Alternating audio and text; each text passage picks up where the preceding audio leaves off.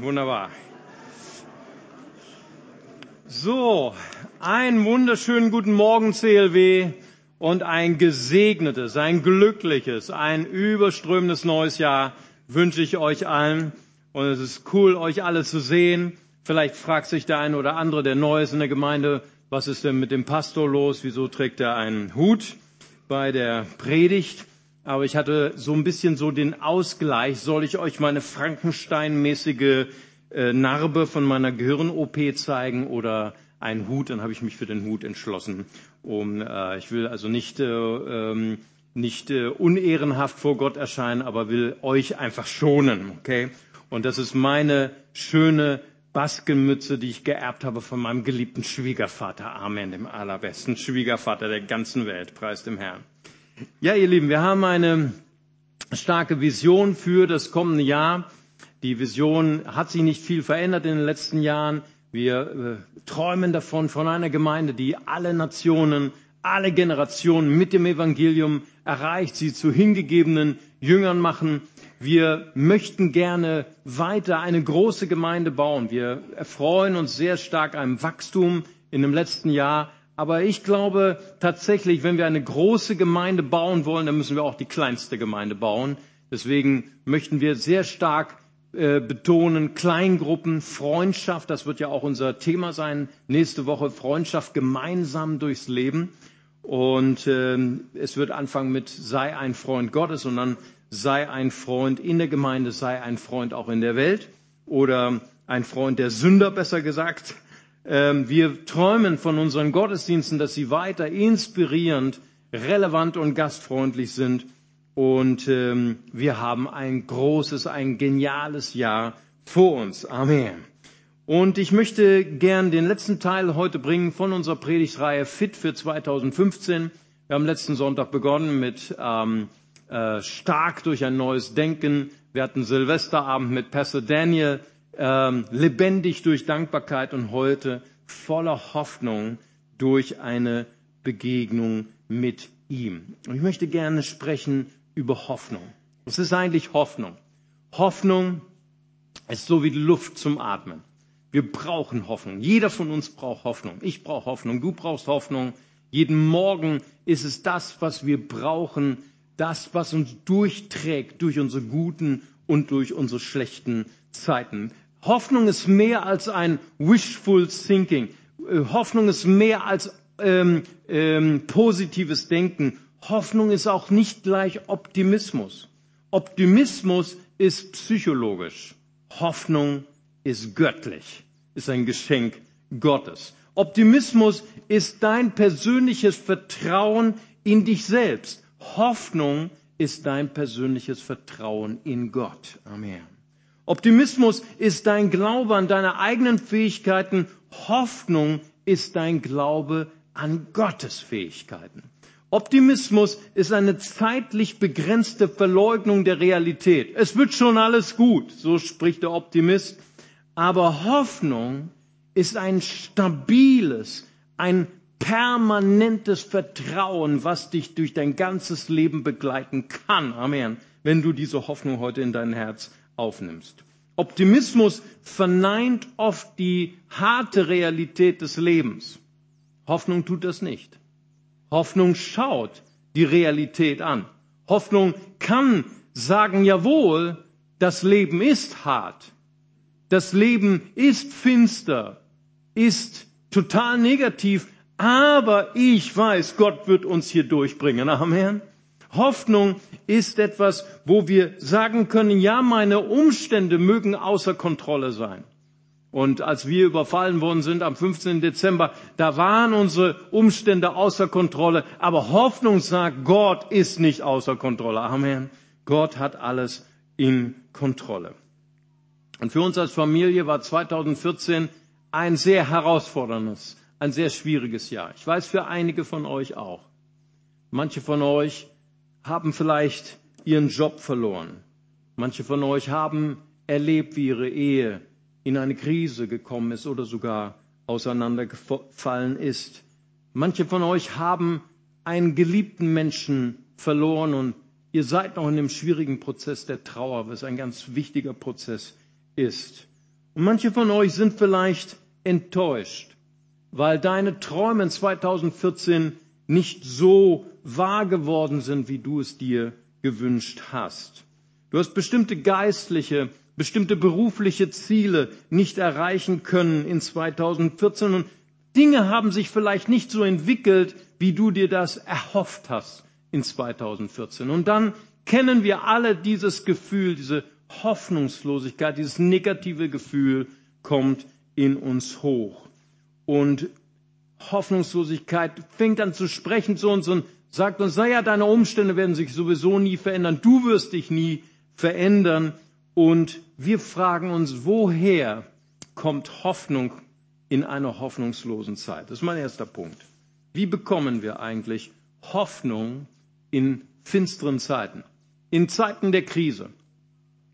Und ich möchte gerne, dass wir heute Morgen auf Jesus schauen. Jesus den Herrn aller Herren. Jesus unseren Erlöser. Jesus unser Held, aber Jesus auch unser Vorbild. Jesus, der Mensch geworden ist, um uns, um dir ganz nahe zu sein und Jesus, der auch durch die finsteren Tage gegangen ist. Er ist durch den Karfreitag gegangen, ein Tag des Schmerzes, ein Tag der Scham, ein Tag der Erniedrigung. Er ist durch den Samstag gegangen, durch den Tag des Todes. Für seine Jünger den absoluten Tag der Orientierungslosigkeit, der Hoffnungslosigkeit. Sie dachten, Jesus würde sie befreien von der Knechtschaft der Römer. Sie dachten, Jesus würde Israel befreien und nun war ihr Messias tot. Ich glaube, der Samstag war einer der schlimmsten Tage für die Jünger überhaupt. Was ist eigentlich passiert? Manchen von uns geht es vielleicht auch so. Aber dann kam nach Karfreitag, nach dem Samstag, kam der Ostersonntag der Auferstehung. Amen. Der Tag des Sieges. Und Jesus ist durch alle diese drei Tage gegangen und er möchte dir auch helfen im neuen Jahr von Freitag, von Samstag durchzudringen zu dem Tag des Sieges. Amen. Zu dem Tag deiner Auferstehung. Und wenn wir Jesus mal sehen als Vorbild, wenn wir ihn betrachten, wenn wir ihn studieren, dann können wir ganz, ganz hilfreiche ähm, Prinzipien finden, wie wir Tage der Hoffnungslosigkeit nutzen können und selbst in diesen dunkelsten Tagen Hoffnung zu finden. Das Erste, was Jesus tat, und das überrascht uns, als wir, wenn wir Jesus begleiten in Gethsemane, und wir waren vor einigen Tagen, waren wir noch im Garten Gethsemane gewesen, sehr interessant für alle die, die mit mir in Israel waren. Er suchte seine Freunde. Sehr interessanter Punkt. Und es ist schon so mein kleiner Appetithappen für nächste Woche. Kontaktiere deine Freunde an deinem Kar-Samstag, an deinem Karfreitag. Kontaktiere deine Freunde. Jesus hat es auch getan. Und wir müssen uns das mal reintun. Jesus Christus, der Sohn des lebendigen Gottes. Jesus Christus, der nach Johannes 1 das Wort ist, der das fleischgewordene Wort ist nach Kolosser, der Ausdruck seiner Herrlichkeit, seiner Kraft. Jesus Christus, der über Wasser gelaufen ist, der außergewöhnliche Wunder getan hat, der Tote auferweckt hat, er brauchte seine Freunde. Das müssen wir uns mal hineintun. Und hier heißt es in Matthäus 26, hier im Garten Gethsemane, Verse 36, 37, da heißt es, und dann ging Jesus mit seinen Jüngern in einen Garten, der Gethsemane heißt. Dort bat er sie, setzt euch hier hin und wartet auf mich, ich will ein Stück weitergehen und beten. Petrus, Jakobus, Johannes nahm er mit. Tiefe Traurigkeit und Angst überfielen Jesus und er sagte zu ihm, ich zerbreche beinahe unter der Last, die ich zu tragen habe. Bleibt bei mir und wacht bei mir. Hammer. Jesus brauchte seine Freunde. Und hier ist auch nochmal interessant, er nahm nicht alle mit, er nahm nur drei mit. Verstehst du, du kannst nicht mit allen Freunde sein. So viel Zeit haben wir nicht. Echte Freundschaft braucht Zeit und auch Jesus hatte nur drei Freunde, die in seinem, wie soll man sagen, in seinem Inner Circle waren, in seinem, äh, in seinem, wirklich an seinem Herzen war. Und auch das brauchen wir. Und normalerweise, und das finde ich so hochinteressant, wenn Menschen durch Traumata gehen, durch Probleme gehen, ziehen sich Menschen zurück von Menschen. flüchten in die Isolation. Aber Jesus lebt es uns hier vor, selbst der Sohn Gottes, er brauchte an seinem Freitag, brauchte er die Gegenwart von Freunden. Und du, wir denken oft, auch gerade in der Gemeinde ist das so, und das ist eigentlich schade, dass wir so eine Maske tragen müssen. Dass wir sagen müssen, na ja, es geht schon gut, es wird schon alles. Aber Jesus, und das lesen wir im nächsten Vers, in Matthäus 26, 38, er erzählte wirklich, wie es ihm ging.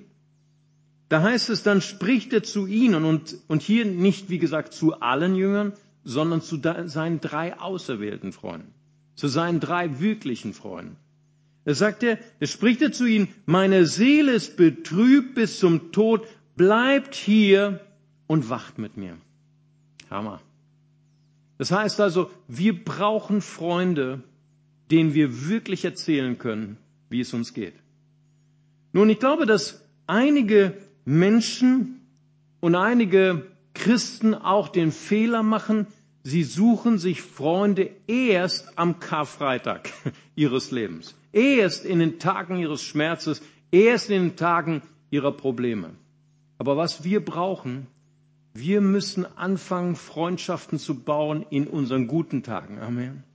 In den Tagen, wo es uns gut geht, da brauchen wir Freunde. In den Tagen, wo es uns gut geht, da sollten wir eine Kleingruppe suchen und lernen, Freundschaft zu bauen, weil echte Freunde zu haben, dauert Zeit. Echte Freunde zu, zu haben, dauert, bedarf, dass wir Vertrauen investieren und dass wir Freundschaft pflegen. Und dann, wenn der K-Freitag, der K-Samstag in deinem Leben kommt, dann hast du wirkliche Freunde, die dann auch kommen. Galater 6, Vers 2 sagt, einer trage des anderen Last so werdet ihr das Gesetz des Christi, Christus erfüllen. Was ist das Gesetz Christi? Das Gesetz Christi lesen wir im Lukas 10, 27. Liebe Gott von ganzem Herzen und deinen Nächsten wie dich selbst. Das heißt also, Jesus erlebt es uns vor, dass wir echte Freunde machen. Und, und deswegen möchte ich heute dich so ein bisschen herauskitzeln im ersten Sonntag des neuen Jahres, dass du heute beginnst, an den Tagen, wo es dir noch gut geht und vor deiner Krise deines Lebens, dass du echte Freunde findest, dass du eine echte Kleingruppe findest. Ich würde so gerne dich motivieren, dass du heute sagst, am ersten Sonntag des Jahres, ich werde mir vornehmen und ich werde es auch tun, ich werde mir eine Kleingruppe suchen im CLW. Amen. Geht ganz einfach, gehst hoch zum Infopunkt und dann hast du eine äh, Liste von äh, verschiedenen Hauszellgruppen. Wir haben 33 Hauszellgruppen in unserer Gemeinde. Dort, wo du dich wirklich aufgehoben fühlst, dort, wo, du wirklich eine Familie findest, wo du dich wohlfühlst und wo du echte Freundschaft bauen kannst. Und deswegen starten wir auch in der nächsten Woche voller Dynamik, voller äh, Begeisterung dieses neue Thema Freundschaft gemeinsam durchleben. Warum? Weil Jesus es uns vorgemacht hat. Amen. Aber wie das Leben eben so ist, selbst diese drei besten Freunde von Jesus, in dem tiefsten Leid seines Leides, sie sind alle eingepennt. So ist das Leben. Das Leben ist halt so. Und das ist es auch die Realität. Selbst wenn du die allerbesten Freunde hast, Menschen können oft nicht dir folgen bis in das tiefste Leid deiner Seele. Selbst Petrus, Jakobus und Johannes konnten Jesus nicht völlig folgen in die tiefsten Etagen dieses Leides, was Jesus als Mensch durchlitt. Sie schliefen ein vor Traurigkeit. Es war ein geistlicher Angriff. Und Jesus war natürlich darüber betrübt, aber Jesus war auch Realist. Jesus wusste, Menschen sind schwach. Der Geist ist willig, aber das Fleisch ist schwach. So, so äh, kommentiert er es. Er war nicht enttäuscht, er, er war einfach Realist. Und ich glaube, das muss uns auch bewusst sein. Wenn wir nur uns auf Freunde konzentrieren, das ist nicht alles, sondern wie können wir Hoffnung in hoffnungslosen Zeiten tanken? Erstens, wir kontaktieren Freunde und zweitens, wir strecken uns aus nach Gott. Amen. Wir strecken uns aus nach Gott. Wir werden Freunde Gottes. Und Jesus, er streckte sich aus nach seinem Vater. Ich möchte mit euch dieses Gebet beten, was Jesus in, an seinem Karfreitag seines Lebens gebetet hat in Markus 14, 35, 36. Da heißt es hier, Jesus ging ein paar Schritte weiter, warf sich nieder und betete, mein Vater, wenn es möglich ist, so erspare mir diese schwere Stunde und bewahre mich vor diesen Leiden. Dir ist alles möglich, aber nicht was ich will, sondern was du willst, das soll geschehen. Nicht mein Wille, sondern dein Wille soll geschehen. Wenn dieses Gebet anschauen, dieses Gethsemane-Gebet, so möchte ich es mal nennen, dieses Gebet an dem Karfreitag seines Lebens, wir wissen natürlich, es war am Donnerstag, aber ich nenne es mal symbolisch den, den Tag des Schmerzes seines Lebens, dann fällt mir auf, er spricht mein Vater. In den Tagen unseres Schmerzes, unserer Hoffnungslosigkeit, da brauchen wir und da können wir auch nicht formalistische, distanzierte, religiöse Gebete beten. O allmächtiger Gott, allwissender Vater, ich komme zu dir mit Ehrfurcht, ich verneige mich vor dir. Nein, er sagt, mein Vater. Wahrscheinlich in Aramäisch, wenn er in Aramäisch gebetet hat, hat er aber gerufen, Papa, Papa, hilf! Das ist das, was wir brauchen. In Zeiten der Not, in Zeiten der Orientierungslosigkeit brauchen wir einfache Gebete. Warum? Weil wir eine innige Beziehung zu Gott haben weil wir eine Freundschaftsbeziehung zu Gott haben. Jesus, er hatte ein einfaches Gebet. Und wenn wir dieses Gebet weiter studieren, da fallen mir hier drei Dinge auf. Was beten wir in Zeiten der Hoffnungslosigkeit? Das erste, wir drücken unseren Schmerz aus. Jesus sagte hier, wenn es möglich ist, mein Vater, dann lass diesen Kelch an mir vorübergehen. Und ähm, er sagte hier, bewahre mich vor diesem Leiden. Das heißt, also, wir können ausdrücken, jawohl, Herr, lass dieses Leid an mir vorübergehen. Wir können unseren Schmerz ausdrücken. Wir können unsere Not ausdrücken und dürfen wir vor Gott klagen. Natürlich können wir das, weil Gott hält es aus. Lies einmal die Psalmen, die, die Leidenspsalmen von David. Es ist okay, vor Gott zu klagen und Gott versteht uns. Und das zweite, ich, dir ist alles möglich, sagt Jesus.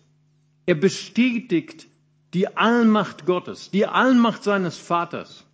Und das dürfen wir auch beten. Wir dürfen sagen, Gott, dir sind alle Dinge möglich. Und das letzte ist, wir drücken unseren Schmerz aus, wir bestätigen Gottes Macht und dann sagt Jesus, ich will deinen Willen tun. Nicht mein Wille, sondern dein Wille geschehe.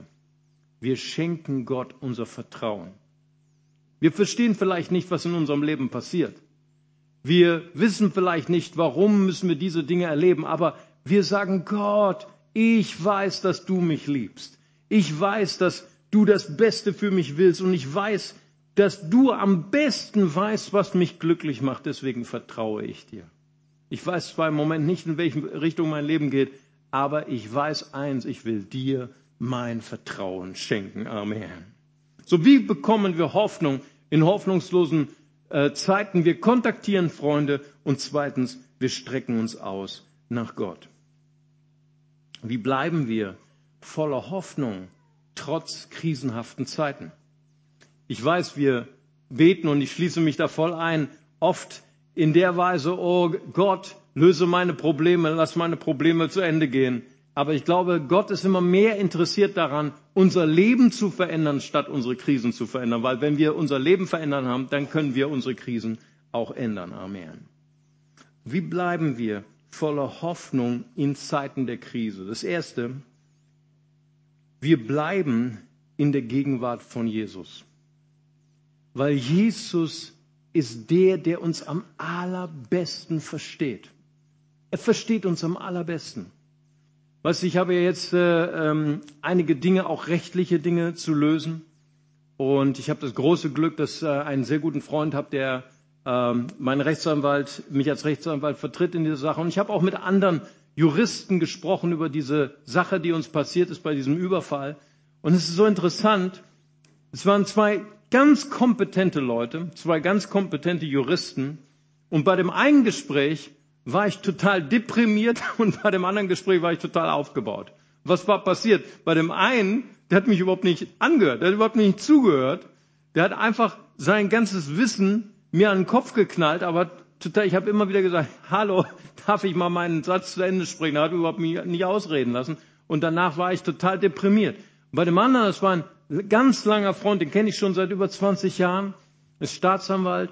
Und, äh, und weißt du, er hat ein ungeheures Wissen, aber er, hat, er kennt mich und er hat mich erstmal zu Ende reden lassen, weil bei Pastoren, das dauert ein bisschen länger, bis die juristische Zusammenhänge erfassen und erklären, okay? Und er war so geduldig, hat mir alles mir, mich angehört und dann hat er mich optimal beraten. Jesus Christus, er ist unser Rechtsanwalt, der uns am allerbesten versteht. Amen. Preis dem Herrn. Dafür kam Gott auf diese Welt. Ich habe mir das nochmal überlegt. Gott ist der einzige Gott, der Mensch werden wollte. Es gab so viele Menschen, die Gott werden wollten. Adolf Hitler, Josef Stalin und wie sie alle hießen. Aber es gibt nur einen Gott, der Mensch werden wollte. Und nicht in der Art, wie die griechischen Götter ähm, äh, als Halbgötter sich hier aufführten, sondern Jesus kam, um unser Leid zu teilen. Tut das mal rein. Warum tat er das? Die Antwort steht hier im Wort Gottes, Hebräer 4, Vers 15. Denn wir haben nicht einen Hohepriester, der nicht könnte mitleiden mit unserer Schwachheit, sondern der versucht worden ist, in allem, wie wir, doch ohne Sünde. Hammer. Jesus hat die gleichen Versuchungen, genau das gleiche Leid erlitten wie du. Warum hat er das getan? Warum hat er sich das angetan? Weil er möchte gerne dir nah sein. Amen. Er möchte dir gerne nah sein in deinen Tagen der Hoffnungslosigkeit. Hebräer 2, Vers 18. Denn worin er selber gelitten hat und versucht worden ist, kann er helfen denen, die versucht werden. Und deswegen, Jesus ist der, der uns am allerbesten versteht. Und Jesus, er ist der Anfänger und Vollender unseres Glaubens. Amen. So, das heißt, wie können wir Hoffnung gewinnen, indem wir Freunde kontaktieren, indem wir Gott suchen? Wie können wir voller Hoffnung sein, selbst wenn eine Krise länger dauert, indem wir in der Gegenwart Jesu bleiben? Zweitens, indem wir uns erinnern an die Verheißungen Jesus. Amen. An die Versprechen Jesu. Es gibt Theologen, die sagen, es gibt allein im Wort Gottes 7000 Verheißungen Gottes. Ist das nicht der Hammer? Amen und du sagst, na, ich kenne vielleicht noch nicht mal eine oder drei. Das Problem ist, die Christen lesen nicht mehr ihre Bibel. Christen wissen nicht mehr, was für Verheißungen, was für geniale Verheißungen hier drin sind. Schau mal, ich habe viel mit Asylanten zu tun und mit Flüchtlingen zu tun und immer wieder hatten wir die Schwierigkeit in der Gemeinde, dass jemand eine Zahnbehandlung brauchte oder eine ärztliche Behandlung brauchte und, und sie war nicht krankenversichert. Das kennt ihr nicht. Ne? Ihr kennt das nicht, aber ähm, das ist oft die Realität von vielen, die keine Krankenversicherung haben. Und dann mussten wir telefonieren und Gott sei Dank gibt es auch christliche Zahnärzte. Amen. Die haben dann gesagt, komm vorbei, ich mache es kostenlos. Was für ein Glück war das. Und wie strahlend kamen sie dann zurück von der Zahnbehandlung. Nicht nur, weil sie einen neuen Zahn hatten, sondern auch, weil sie sonst glücklich waren. Und schau mal, ich hatte jetzt meine Gehirn-OP gehabt am 17. Dezember und ich hatte die allerbesten Ärzte und Professoren. Ich hatte die allerbeste Technik, die man sich vorstellen kann.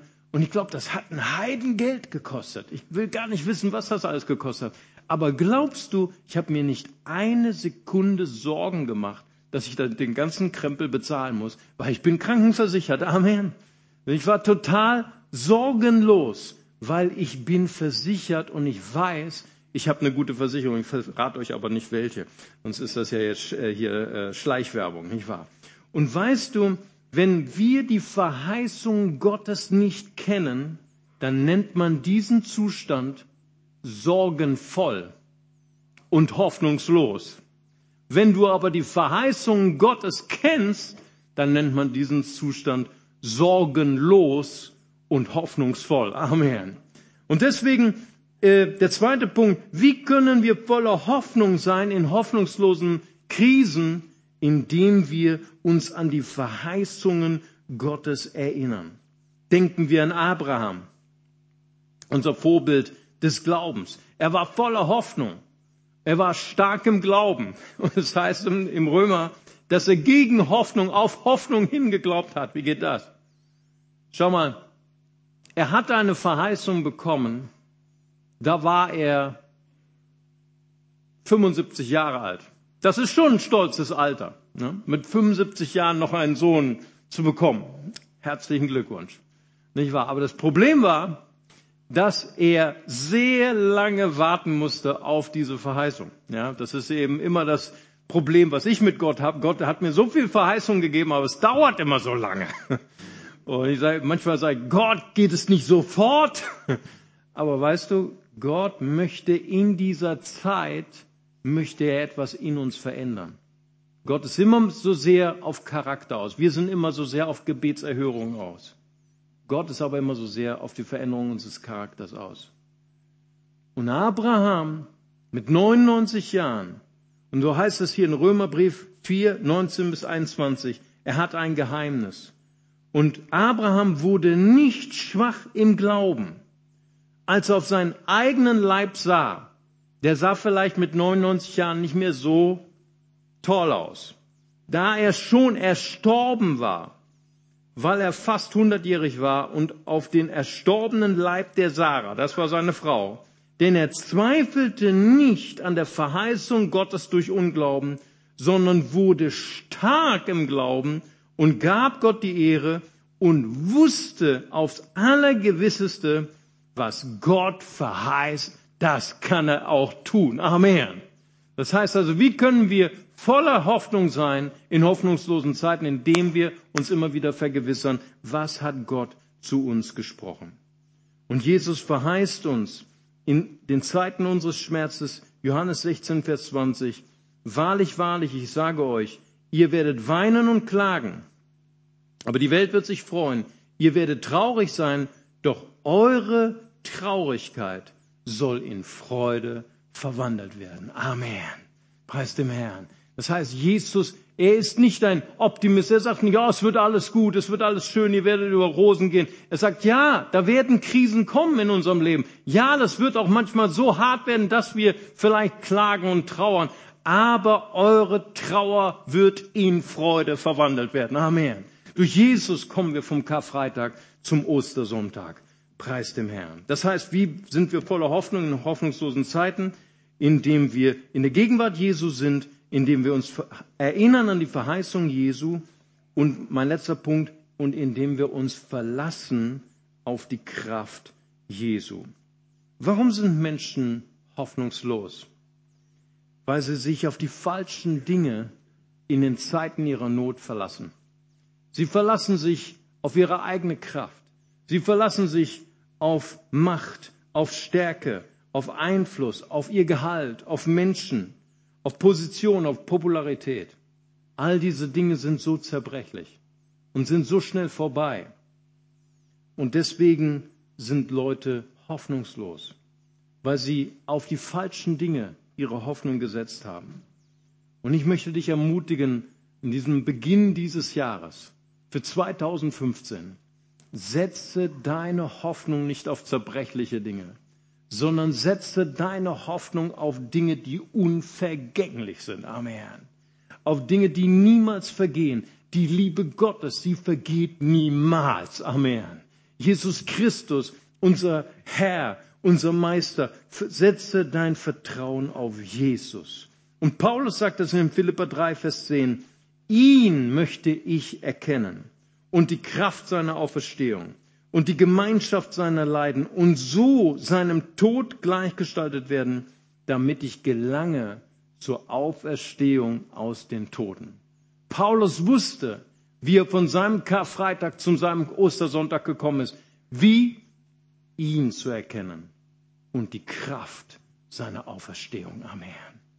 Das Kraft wenn wir Jesus kennenlernen. Das Kraft, wenn wir ihn einladen in unser Leben. Und das ist auch das, was er betet für die Gemeinde in Ephesus, diese Gemeinde, die so verfolgt war. Epheser 1, Verse 18 bis 20. Und er gebe euch erleuchtete Augen des Herzens, damit ihr erkennt, zu welcher Hoffnung ihr von ihm berufen worden seid, wie reich die Herrlichkeit seines Erbes für die Heiligen ist und wie überschwänglich groß seine Kraft an uns ist, die wir glauben, weil die Macht seiner Stärke bei uns wirksam wurde, mit der er in Christus gewirkt hat. Amen.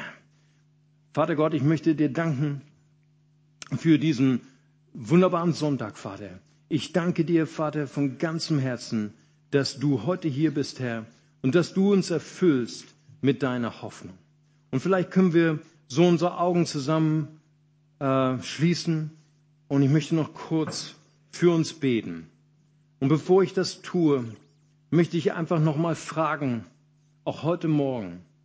Vielleicht sind Menschen hier und du kennst Jesus noch nicht. Du hast ihn noch nie bewusst in dein Leben eingeladen. Aber heute ist die Gelegenheit, dass du sagen kannst, Jesus Christus, ich habe heute erkannt, du bist lebendig. Du bist nicht nur eine Religion, sondern du bist lebendig. Du bist die Kraft Gottes. Und vor allen Dingen, du bist mein Erlöser und mein Herr. Du hast die Kraft, Sünde zu vergeben, Schmerz zu heilen, Hoffnung zu geben in hoffnungslosen Zeiten. Und vielleicht ist ja heute jemand hier, der sagen möchte, ich möchte gern mein Herz öffnen für diesen Herrn, für diesen Retter. Ich möchte heute sagen, heute ist der Tag meines Heils. Möchte gerne sagen, Jesus, komm du in mein Herz, vergib mir meine Schuld und reinige mich von aller Sünde. Dann möchte ich gern dich einladen, heute deine Hand zu heben als ein Zeichen für Gott und als ein Zeichen, Pastor, bete für mich. Ich möchte gern diese Entscheidung heute treffen jemand heute hier ist, der sagen möchte, möchte Jesus Christus in mein Herz einladen, dann heben Sie doch ganz kurz Ihre Hand. Ich würde gerne für Sie beten. Ist jemand da? Dann heben Sie ganz kurz Ihre Hand.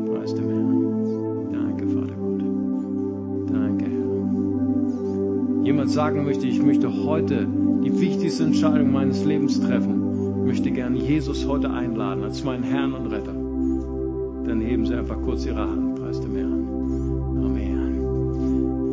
Vater, und ich möchte dir auch danken für heute Morgen, für ein neues Jahr. Du kennst alle diese die Träume von den Menschen, die hier sitzen, Vater. Ihre Visionen, Vater. Und ich danke dir dafür, dass du starke Verheißungen hast für uns als Gemeinde, Herr. Aber auch individuell. Und ich möchte gerade jetzt für jeden Einzelnen beten, Vater, in Jesu Namen, dass du sie erfüllst mit deiner Hoffnung dass du sie erfüllst mit deiner Stärke, Herr, und dass ihre Visionen wahr werden, Vater. Ich danke dir dafür in Jesu mächtigen Namen. Und vielleicht sind heute Leute hier und du sagst, ich hatte ein schwieriges Jahr 2014 und ich bin mutlos geworden. Ich bin hoffnungslos geworden. Aber ich möchte heute erfüllt werden mit der Stärke, die in Christus ist. Mit der Hoffnung, die in Christus ist, dann möchte ich gerne, dass du an deinem Platz einfach deine Hände öffnest. Als ein Symbol, sagen möchtest, ich möchte neu erfüllt werden mit der Stärke, mit der Hoffnung von Jesus Christus. Und ich würde gerne jetzt für dich beten. Vater, ich möchte dir danken, Herr, für jeden Einzelnen hier, dass du sie erfüllst mit deiner Auferstehungskraft, Herr. Und ich bete besonders für die, die in ihrem Leben an einem Freitag, an einem Samstag sind, einem Tag des Schmerzes, einem Tag der Orientierungslosigkeit. Und ich möchte beten, Herr, dass du ihnen hilfst, Herr, durchzudringen zu dem Tag des Sonntags, zu dem Tag der Auferstehung, zum Tag des Sieges. Gib ihnen Kraft, Freunde zu bauen, Freundschaft zu bauen und Freunde zu finden, Herr. Gib ihnen den Mut, eine Kleingruppe aufzusuchen, Vater. Und lass sie vor allen Dingen deine Freundschaft finden, Vater, in diesem kommenden Jahr, Herr. Lass sie das das Wichtigste sein in ihrem ganzen Leben, Freunde Gottes genannt zu werden. So füll sie gerade jetzt mit deiner Hoffnung, denn du gehst mit ihnen in Jesu mächtigen Namen. Amen. Preis dem Herrn. Lasst uns zusammen aufstehen, lasst uns zusammen den Herrn preisen und ihm die Ehre geben. Amen.